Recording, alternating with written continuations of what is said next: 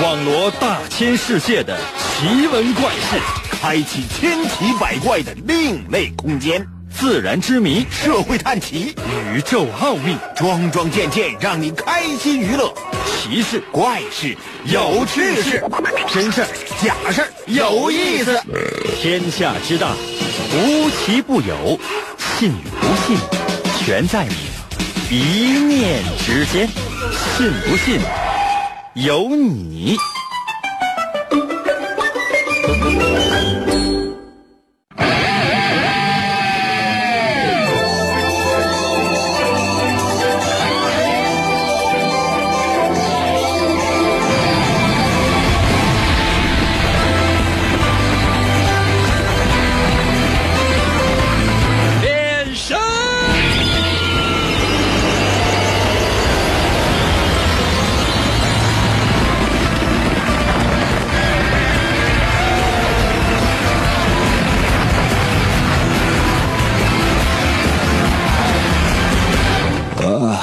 来吧，朋友们，我们的节目又开始了。一年一年的，你会发现呢，过得非常非常的快。有些人呢，可能在你的生命当中消失了，不管你记不记他，你对他的感情呢，或是可有可无，或呢是恨得咬牙切齿。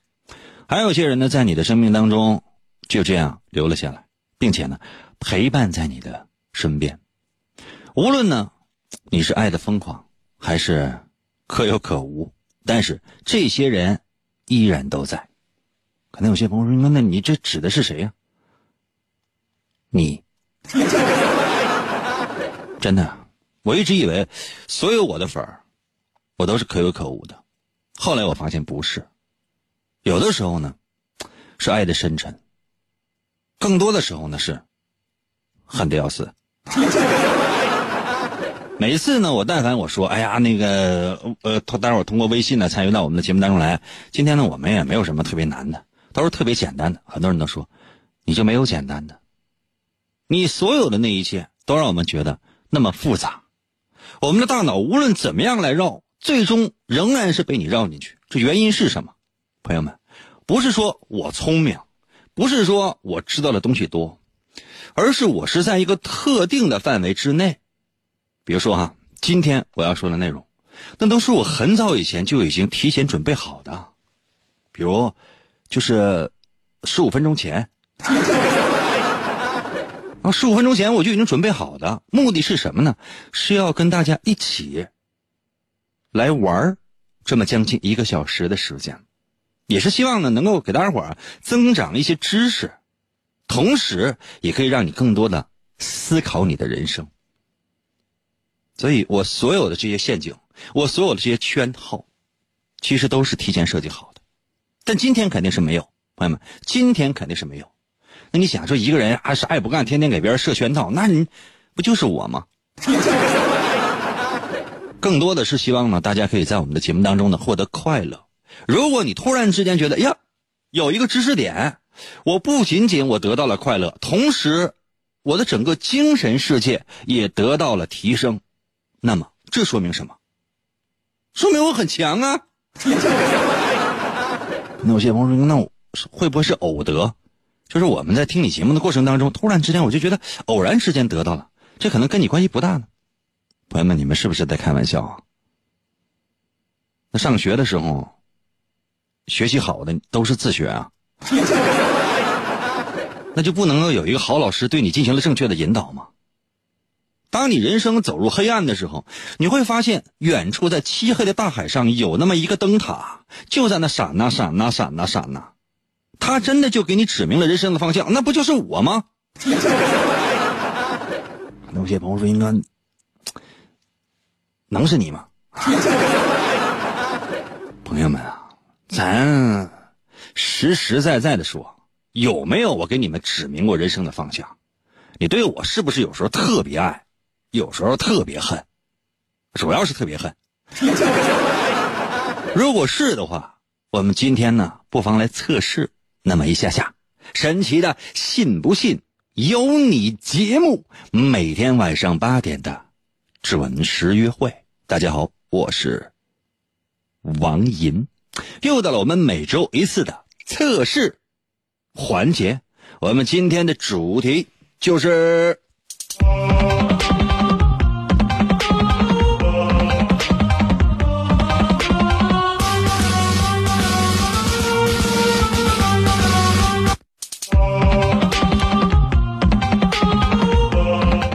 音乐都在重复的。有些朋友说：“应该为什么？我怎么知道啊？电脑跟我一样年纪。有没有想过，你家电脑能用几年？三年、五年啊？我这电脑用了五十五年。我说你这这桌面还是我小时候五岁时候设置的呢，到现在也没人碰。我们今天的主题是两个字儿：爱恨。可能有些朋友说，那为什么？我们是为了纪念一个人，叫做艾米丽·勃朗特。勃朗特知道是谁吗？十九世纪英国最著名的勃朗特三姐妹之一，也是世界文学名著《呼啸山庄》的作者。《呼啸山庄》知道吗？可能有些朋友说：“那我听过，我没看过。”我给你讲，我得让所有的是我的粉儿出去时候一提啊，我是听银哥节目长大的，满腹经纶。这个人感觉就是说出口成脏，特别特别的脏。尽量不要说脏话呀、出口成章，完全不一样。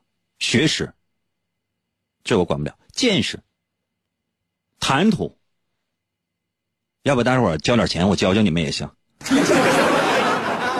行不行？一人交，啊、看你有多钱呗。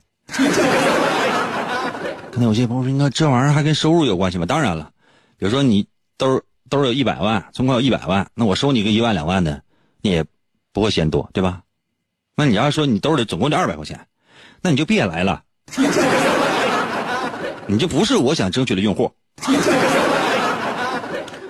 咱先说说我们今天的这个主角叫做艾米丽·勃朗特。为什么提到他呢？他是一八一八年七月三十号出生，在一八四八年十二月十九号离开了这个世界。我再说一遍这时间，你主要是算算他的年龄。一八一八年七月三十号出生，一八四八年十二月十九号去世。你有没有想过，总共才活了多长时间？嗯，这结是啊，全是高手。以前呢，我们说过《简爱》的这个作者，《简爱》的作者是谁呢？叫做夏洛蒂·勃朗特，也是三姐妹当中的大姐，年龄最大的。一八一六年出生，一八五五年的时候去世。这也没活多大 啊！这怎么就死的都这么早呢？这个我说实话，我也是才注意到，这才多大岁数？你仔细想想，朋友们，四十来岁啊，打天说活了四十岁。哎呀，写《简爱》的那个，《简爱》大伙儿都看过吧？就是说有一个叫简爱儿的，到一个大别墅去工作，后来跟那男的，就是那个男主人，男主人人有对象，后来怎么就看上他了？完了稀里糊涂的，完了就后来，嗯，可能有些朋友说，应该这怎么嗯一下呢？嗯一下，后来这这这简爱他说的什么故事，我就没有办法说。我说完之后，大伙儿的道德观他都混乱。我这么跟大伙说，用现在的道德标准来看哈，就说有一个男的，本身呢他有媳妇儿，啊有媳妇儿啊，别管他是为钱呢还是为啥的，有媳妇儿，但他媳妇儿可能精神状态不是特别好。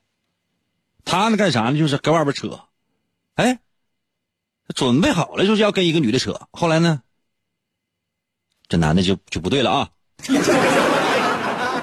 就不对了啊。然后呢，就说本来是就是说就搁外边有一个特别有钱的一个女的扯，后来就是跟自己家孩子那个补课班老师就好了。这后来可能是遭天谴了啊，房子都都烧，男的也瞎了。后来反正就是跟那补课班老师完俩人就好了。啊，就叫简爱。你说你这道德标准现在拿上来之后，估计出版社都不让你出版，你这道德有问题。老二谁呢？艾米丽·勃朗特，啊，一八一八年到一八四八年十二月十九号，你拿笔记一下呗，你这玩意儿你多增长个知识点多好。可能有些朋友说英哥，你要说记他们的作者的名字，你要说记这作品，我是能理解的。我记他出生年月日有啥用啊？朋友们，你说这个对不对呢？也对，也不对。说对，为啥说？那你说那个作者的出生年月日，他有什么关系？就得背下来之后，他能咋的呀？为啥说你说的不对？那个考试这玩意儿真考啊。比如说鲁迅，嗯，原名什么？鲁迅原名鲁达，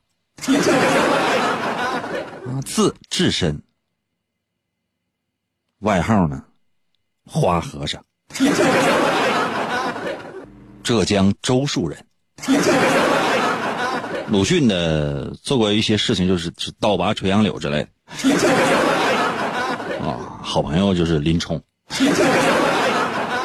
来回说哈，这个老二啊，艾米丽·勃朗特，《呼啸山庄》的作者；老三，安妮·勃朗特，一八二零年出生。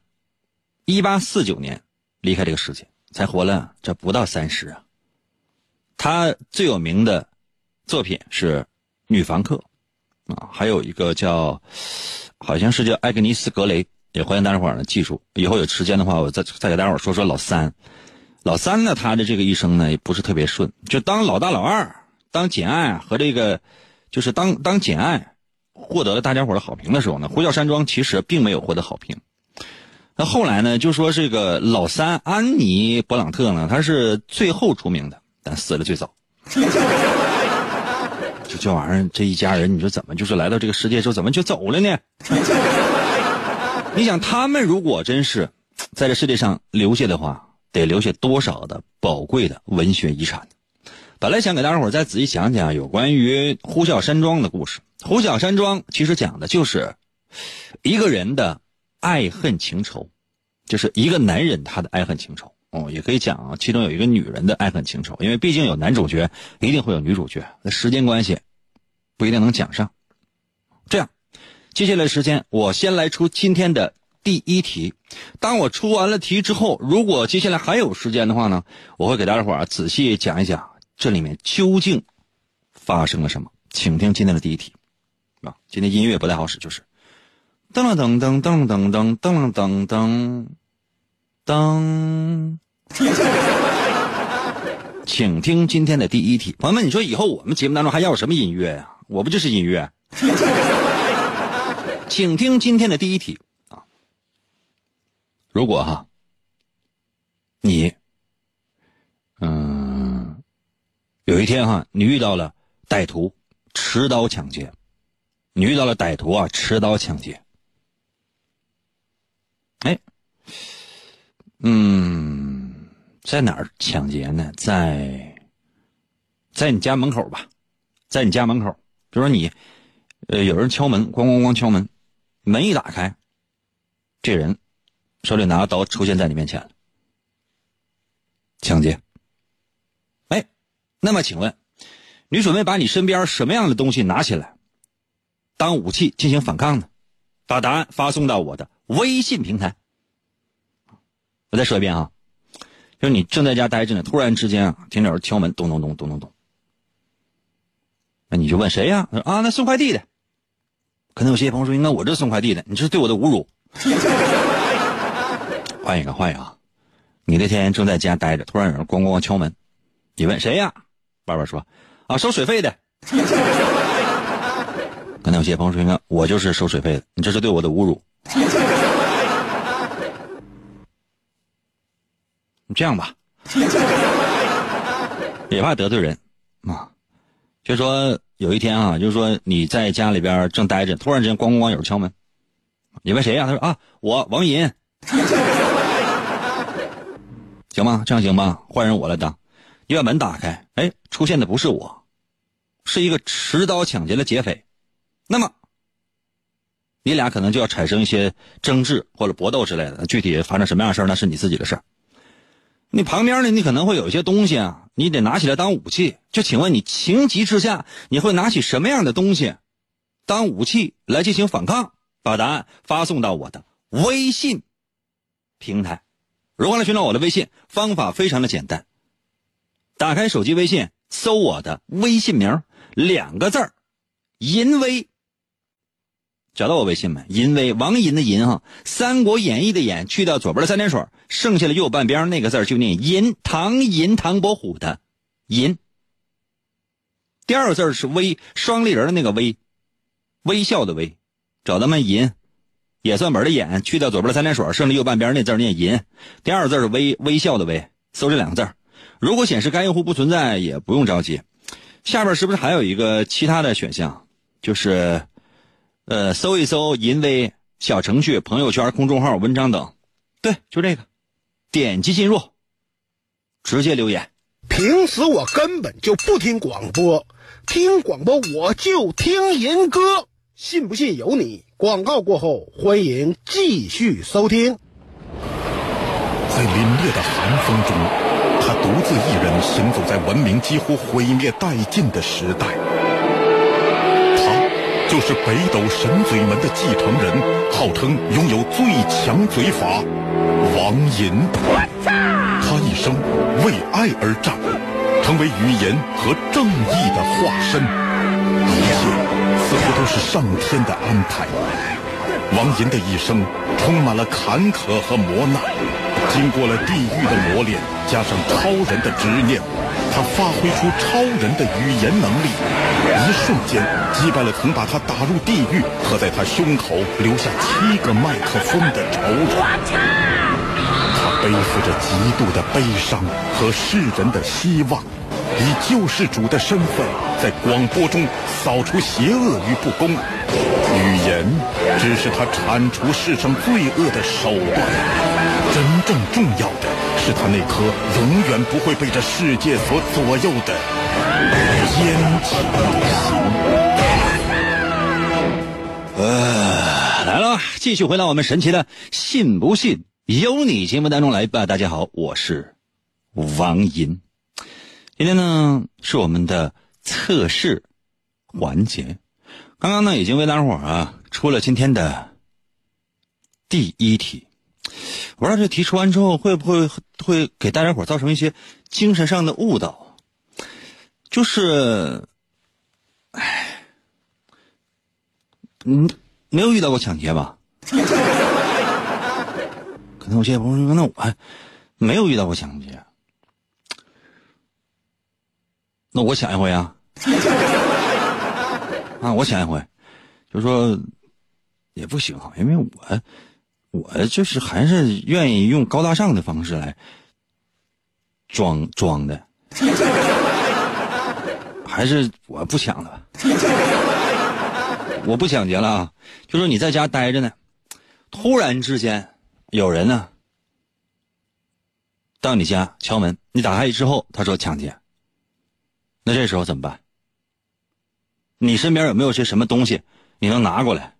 然后当武器用，充当武器的物品，然后你进行反抗，你拿什么东西来进行反抗？把答案发送到我的微信平台啊！把答案发送到我的微信平台。如何来寻找我的微信呢？我已经说完了啊。可能有些朋友说：“哥，那没找着啊？那算了。”今天我们这个音乐呢，稍微有一点那个问题，没有音乐。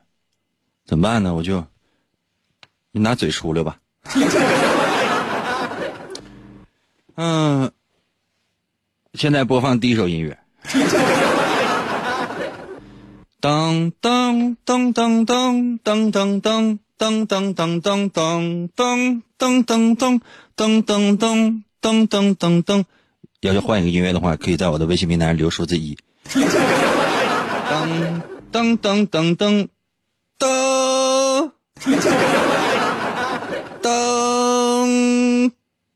噔噔噔噔噔噔噔噔，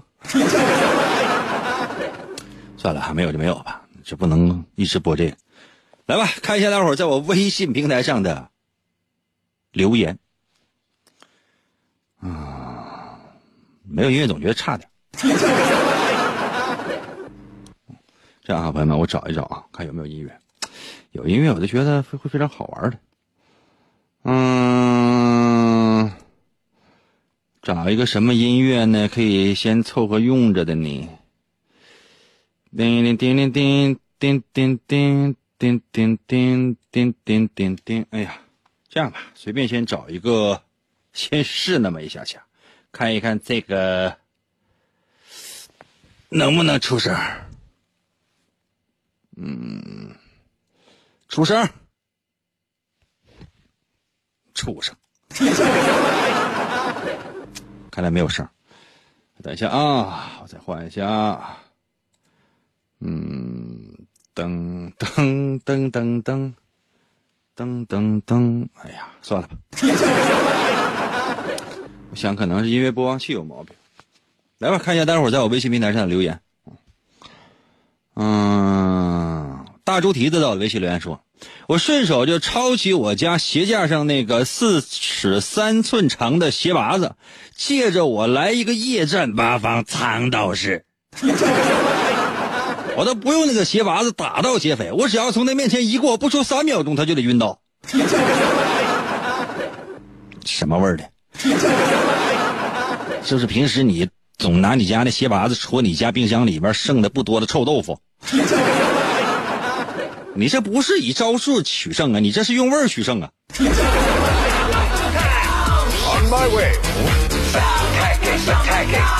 杨洋在我的微信留言说：“我这一顿飞踹。”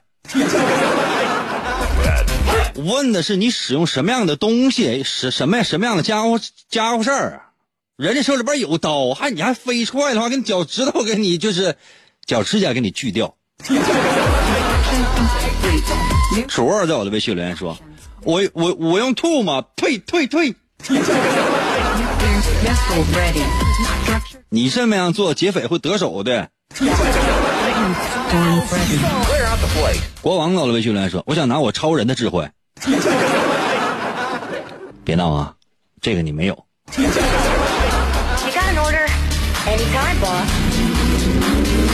刘秀梅到了微信留言说：“我要用我的意大利炮轰他。” 我想问一下，就说你见过说哪个咱普通的老百姓啊家里边放个意大利炮的啊？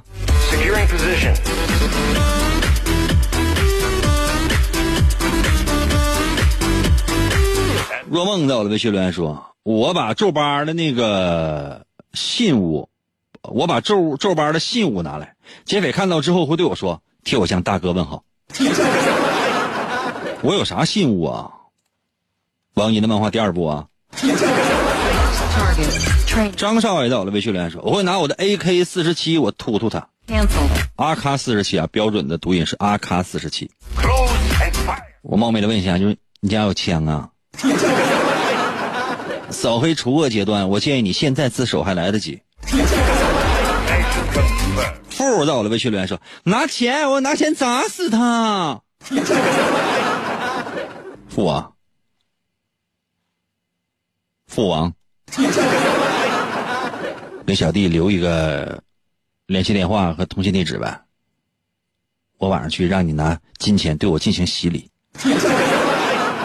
让你拿一一张一张一摞一摞一百元，微信转账也行，让我接受一次你金钱的考验，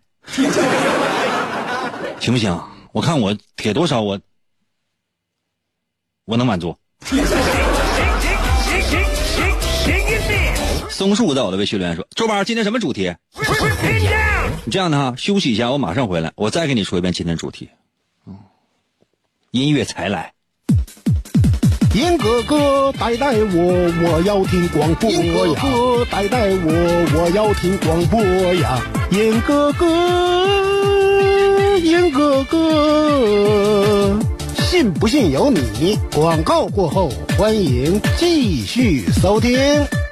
在一个充满了暴力和犯罪的世界里，邪恶的黑暗势力统治着一切。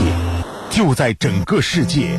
即将失去希望的时候，一个充满了正义感的人出现了，他就是人称双截龙的王银，他接受过中国语言功夫的千锤百炼，在痛苦的磨练中不断提升自己的 HP 和 SP。为了保护无辜的群众，为了营救他心爱的女人，王银用他独特的语言能力出没在电波中。在每个漆黑的夜里，拯救着即将堕落的灵魂。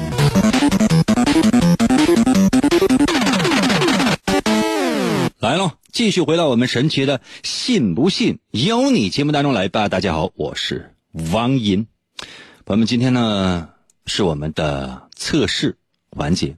由于时间的关系啊，这个前面的内容太多，那这道题呢就没说完。但是呢，有大量的朋友呢都已经把这个微信呢发送到我的微信平台了。我多多少少呢也会觉得有那么一丝丝的压力。那你说，大家伙都已经把微信都发来了。然后我要再不读，这个人感觉不是特别好，是吧？这样啊，接下来的时间呢，我继续来看一看大家伙在我微信的留言。但我想改一改。今天我为大伙出了第一题，它测试的是什么？你先不用管，它跟我们今天的主题是有关系的。我们今天的主题是爱恨，讲的是一位女作家的故事。女作家的名字是什么？她的姐姐的名字是什么？她的妹妹的名字是什么？她们家族这三个女的三姐妹有一个最大的共同点是什么？把它发送到我的微信平台。可能有些朋友说：“那为什么呀？”考试。别我说完了之后，就是那些臭氧层子啥的，你全都记住了。然后我讲那些有用的东西，一点没记住。那比如说，我要是真是给大伙上课的话，然后我上一半的时候，然后大伙哈嬉皮笑脸都在那乐，完下课一问，我都讲啥是吧？不道啊！那你有没有想过呀？我这课是不是白上了？我那精彩的内容你一点你也没记住啊！好了，接下来时间我来出今天的第一题，我要换一下啊。我说的是你遇到了持刀抢劫，在哪儿呢？在公园里。可能有些朋友因为你刚才不说在家门口吗？我觉得不太合适。因为在家门口，你家里东西太多，你这么往外带的话，可可选择的实在太多了。这我答案，我都我说一辈子我也说不完。就是你上公园了，你到公园里了，你正独自在公园溜达的时候，突然之间遇到一个男的，这男的从兜里边掏出了一把小刀，然后他就跟你说：“说此山是我开，此树是我栽，要想从此过，你留下买路财。”这时候，你要随便搁周围啊，拿过来一样东西，当武器来进行反抗，你会选择什么东西？把答案发送到我的微信平台。可能有些朋友说：“那为啥要在公园？公园可选择的东西少啊，对吧？你总不能说搁就是你搁家里边，你说哎，我把人家冰箱搬起来，公园没有冰箱，对吧？发送到我的微信平台。那如何来寻找我的微信呢？我最后说一遍哈。”因为十分钟之后我就回家了。打开手机微信，搜我的微信名，两个字儿“银威”，王银的微信嘛，简称就叫银威。哪个银呢？《三国演义》的演去掉左边三点水，剩下的右半边那个字就念银。唐银，唐伯虎的银，Y I N 汉语拼音输入法输入 Y I N 银。第二字是微，双立人的那个微，微笑的微。搜这两个字“银威”，银就是王银的那个银。微是微笑的微，搜吧，搜搜银微啊，搜着没？如果显示该用户不存在，下面还有个选项叫搜一搜银微小程序、朋友圈、公众号、文章等。点击进入那里边，这啥都有。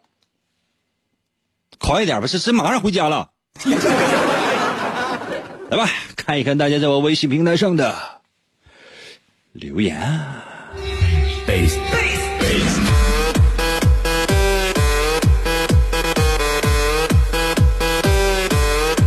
还是有点音乐得劲儿，你可以有一半时间来放音乐。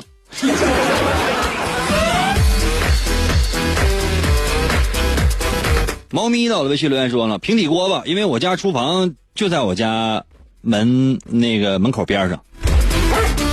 你是红太狼吧？小妹儿在我的微信留言说：“哦，我抄起鞋拔子，我在他脸上，这个鞋拔子脸上一一顿嗨。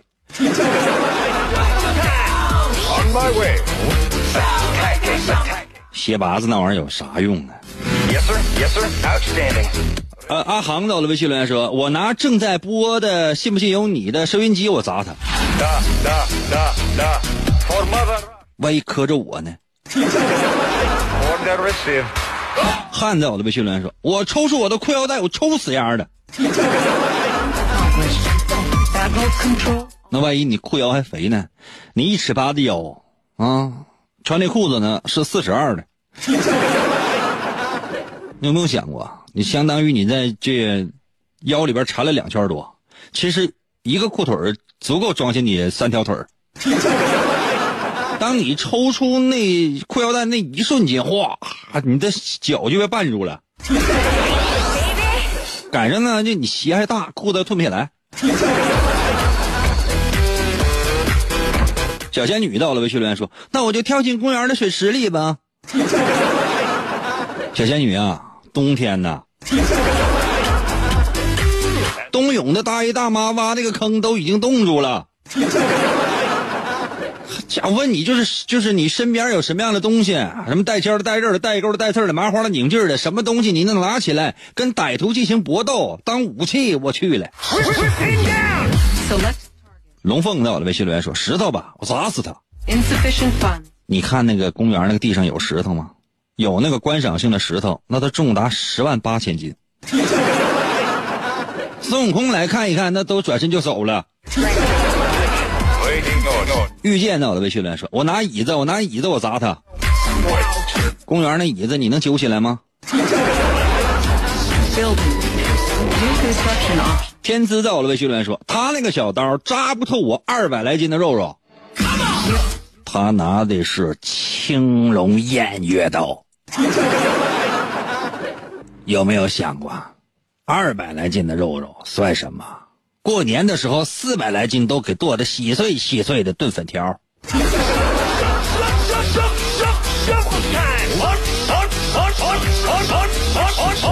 呃，拉咔咔的，我的微信留言说拖鞋。你觉得拿一个拖鞋跟歹徒搏斗，最后牺牲的是谁？男爵到了微信留言说：“我把我穿了一个月的裤衩，我脱下来，我塞在嘴里，我齁死他。”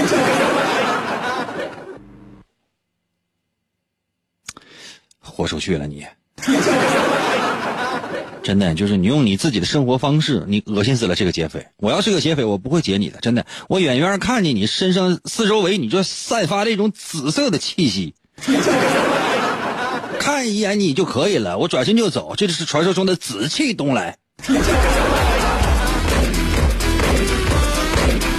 小崔一到了微信留言说：“我直接一套军体拳，我 KO 他。”问的是你拿什么当武器？你总不能说我拿我的双拳。就咱问的是东西呀，东西呀。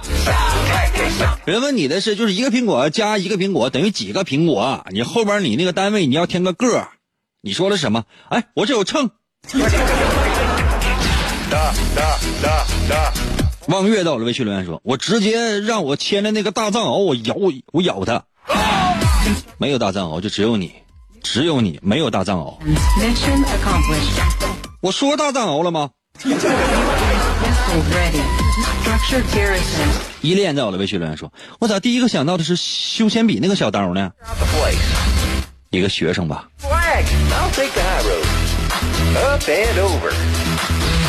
两片树叶走的微信留言说：“我拿鲁迅刚刚倒拔起那个垂杨柳，我怼死他。”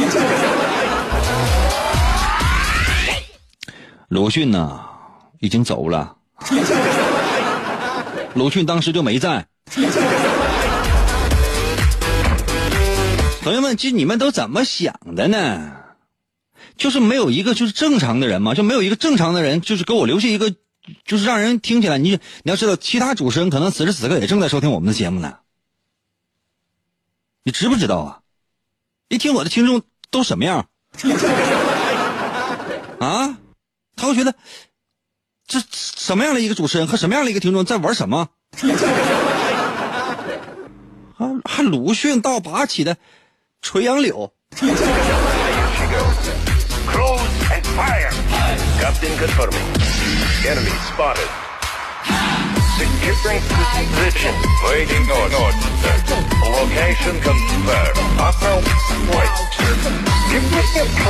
哎呀，其实鲁迅死的很惨，真的，因为当时啊，鲁迅先生在第一个庙里面啊，没没有庙啊，鲁迅先生第一个长老啊，第一个师傅叫做智真长老。智真长老当时是在哪儿？最早啊，就是这这是应该是。鲁迅去的第二家学院啊，五台山佛法学院。当时他那个老师呢叫智真长老，就跟他说说你将来是可以功德圆满的。然后呢，给他留了四句话啊，叫我不记得了，大概其那意思就是叫听潮而圆，见信而记。有这么八个字，我印象特别深，叫“听潮而圆，见信而记”。鲁迅先生呢，就是牢牢的记在了自己的心里。后来呢，你也知道，整个梁山的命运呢，都跟原来他都不一样了。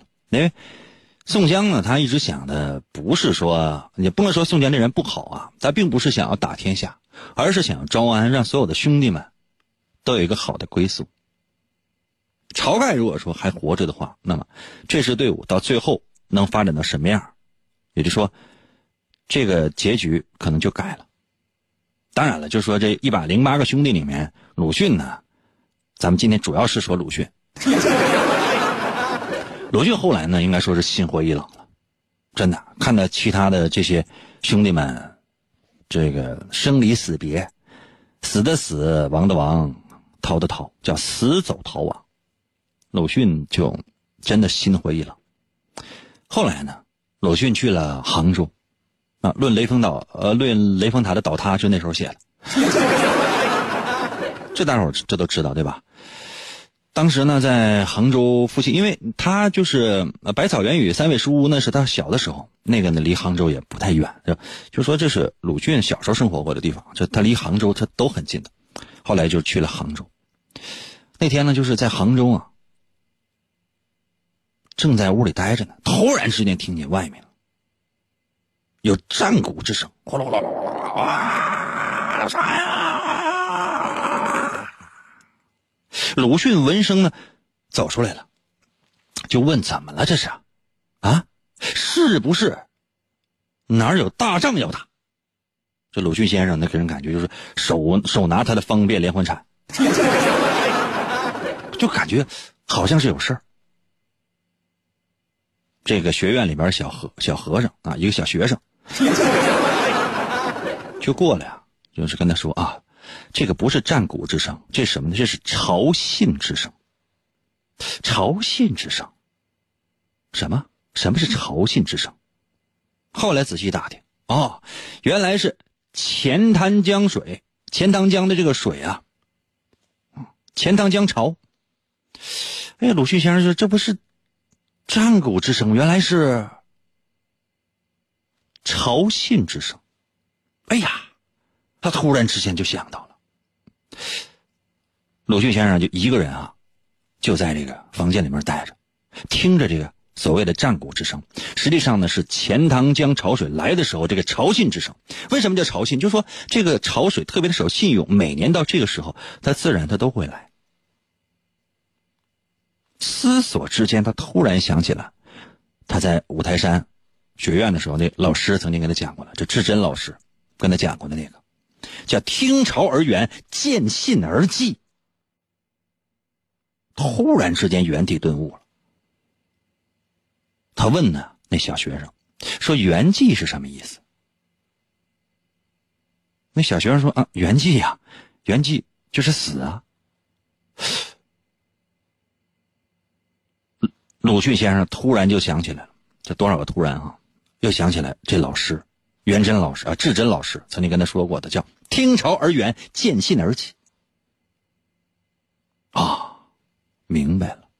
于是鲁迅先生是沐浴更衣，坐在禅椅上，等到啊，第二天，鲁迅先生的那些兄弟来找他的时候，发现他已经离开了这个世界。这就是鲁迅先生圆寂的过程。可能有些朋友，应该这听起来给人感觉就是怪怪的呢。嗯，啊，其实呢后面还有诗啊，那些诗我具体我记不住了。那个鲁迅先生那《水浒》，你们看过没有？多学知识，跟我。今天我们的主题呢是爱恨，我们讲的是什么呢？就是说，刚才对大伙儿进行了一个测试，说如果你在公园里边遇到了歹徒，歹徒持刀要抢劫你，你拿什么来迎战对方？就说你拿什么当武器？去抵抗，这个主要测试的是什么呢？他测试的是你的爱和恨究竟能达到什么样的程度。如果有人爱你，你会怎样？如果有人恨你，你会如何去报复？但是时间关系呢，就没有时间多说答案了。啊，今天一切给人感觉非常的匆忙啊！有时间的时候，我再仔细给大伙说说这答案。另外，我刚才讲那鲁迅的先生那个故事，如果大家伙有什么样的感悟的话呢，可以随时把你的感悟发送到我的微信平台，一会儿我自己看。啊，记住没？这谁呀？黄还在我的微信留言说，这是一档文盲节目吗？水浒那个叫鲁迅吗？那不是叫鲁西西吗？他有个哥哥叫皮皮鲁。啊，对啊。感谢大家参与我们的节目，我觉得我可能是文盲。那你们更像是流氓，好有学问呐，好爱你们呐！明天同一时间等你啊。